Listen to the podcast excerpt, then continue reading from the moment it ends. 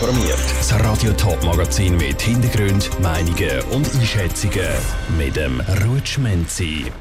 Warum der Steckborner Stadtpräsident Roman Pulver seinen Hut nimmt und warum das es Schaffhausen eine Sharing-Plattform für Weidling braucht, das sind zwei von den Themen im Top informiert. Roman Pulver ist Stadtpräsident der Thurgauer Stadt Steckboren am Bodensee. Seit er vor knapp zwei Jahren zum neuen Stadtpräsident gewählt worden ist, ist kaum ein Stein auf dem anderen geblieben. Letztes Jahr sind innerhalb von kurzer Zeit zwei Stadträte zurückgetreten.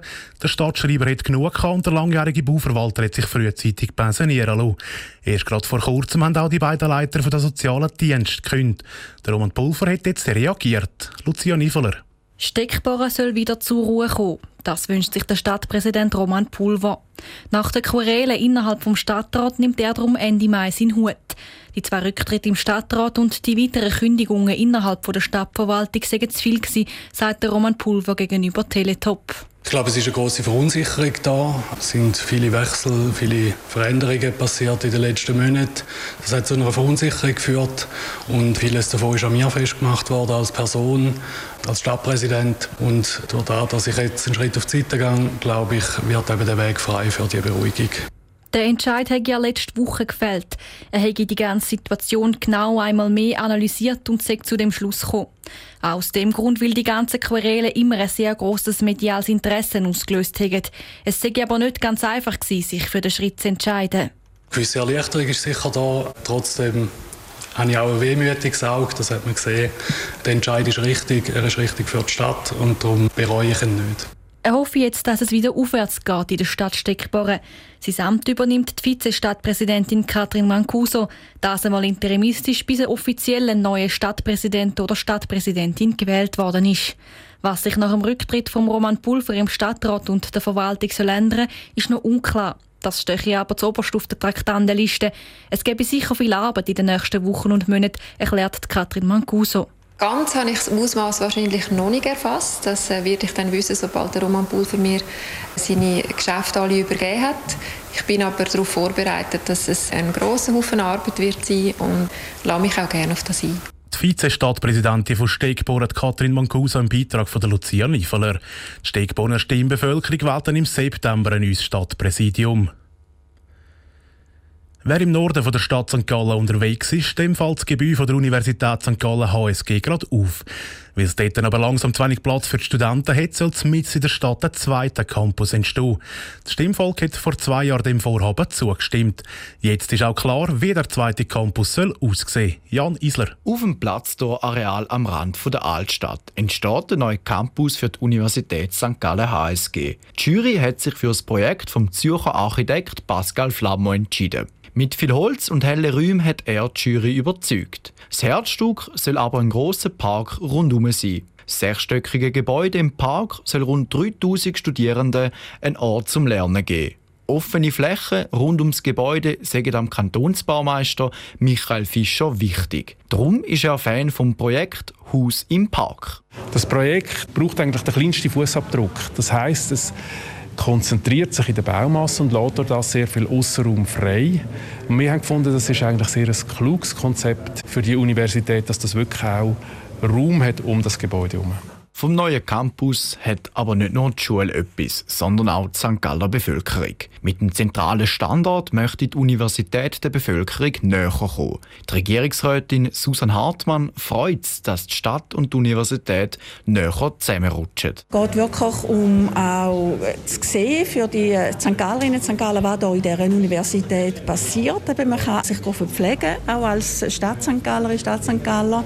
Und man kann dort Begegnungen schaffen, sich im Park aufhalten halten, der ist durchgängig offen. Mit dem neuen Campus löst HSG ihr Raumproblem.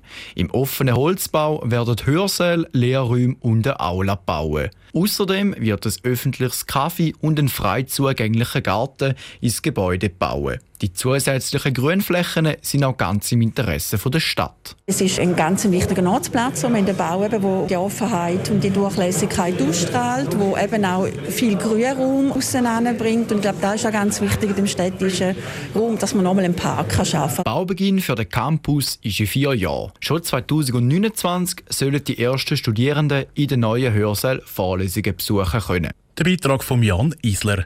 Der neue Campus der HSG kostet über 200 Millionen Franken. Der Bund und der Kanton St. Gallen zahlen am meisten daran. Bilder vom neuen Campus gibt es auf toponline.ch. Der Weidling gehört zu Schaffhausen wie der Munot. Die ganz speziellen Boote sind eine Art Kulturgut. Mittlerweile gibt es aber so viel, dass es keinen Platz mehr hat, um den Weidling am Ufer vom Rhein anzumachen. Darum haben sich ein Verein und eine Firma zusammengetan und haben eine Sharing-Plattform gegründet. Was die genau soll bringen, weiss Katharina Pace. Schaffhauser gehen gerne mit dem Boot auf den Rhein. Aber nicht einfach mit irgendeinem Boot, sondern mit einem Weidling. Ein Weidling ist ein ca. 10 Meter langes Boot. Zum im Fluss Fürsche kommen, wird im Stehen gerudert. Dem wird auch Stacheln gesagt. Normalerweise werden die Weidlinge in der Familie weitergegeben. Darum ist es schwierig, einen Pfosten am Rhein zu bekommen, um den Weidling anzubinden. Teilweise wird 20 bis 30 Jahre auf den Pfosten gewartet. Die Lösung soll darum eine Weidling-Sharing-Plattform sein, sagt einer der Initianten Reto Kutalides. Sehr viel wartet auf den Pfosten und es gibt sehr viele, die einen Weidling haben, aber sehr wenige nutzen. Zudem wollen wir eigentlich auch ein äh, immaterielles Weltkulturerbe Stacheln weiter fördern, indem wir es schaffen, mehr Leute mit der nachhaltigen Nutzung vom Rhein zu begeistern. Um das Ganze umzusetzen, hat sich der Reto Kutalides mit der Firma App Manufacturer zusammengetan. Die ist für die Online-Plattform zuständig, erklärte Sebastian Schmid, Miteigentümer von App Manufacturer. Privatpersonen ihren Weidling auf Plattform und andere Privatpersonen können den Weidling einfach mieten. Das heisst, man geht auf die Webseite, liest sich den Weidling aus, wo einem zusagt, man schaut, wo er genau ist, bucht den Weidling, zahlt online und ab dann kann man auf den Weidling gehen und schacht los. Personen, die einen Weidling mieten, müssen aber wissen, wie man stacheln. Für das organisiert der Verein Aktion Rhein Kurs zum Stacheln und Rudern lernen und dementsprechend können ein Weidling fahren. Der Verein unterstützt die Weiterentwicklung für die Sharing-Plattform, um auch das Gleichgewicht auf dem Rhein einzuhalten, sagt Oriana Zehnder von der Aktion Rhein. Wichtig für uns ist halt wirklich auch, dass die 50-50-Regelung eingehalten wird und dass da wirklich nicht irgendwie Aufweichungen gibt mit Elektromotoren und dass man da wirklich auch sich daran hält. Die 50-50-Regel ist ein Bootsreglement, das definiert, dass Bootplätze zu 50% für Boote mit Motoren und 50% ohne Motoren vergeben werden. Katharina Pace hat berichtet, die Sharing-Plattform soll für die nächsten drei Jahre getestet werden.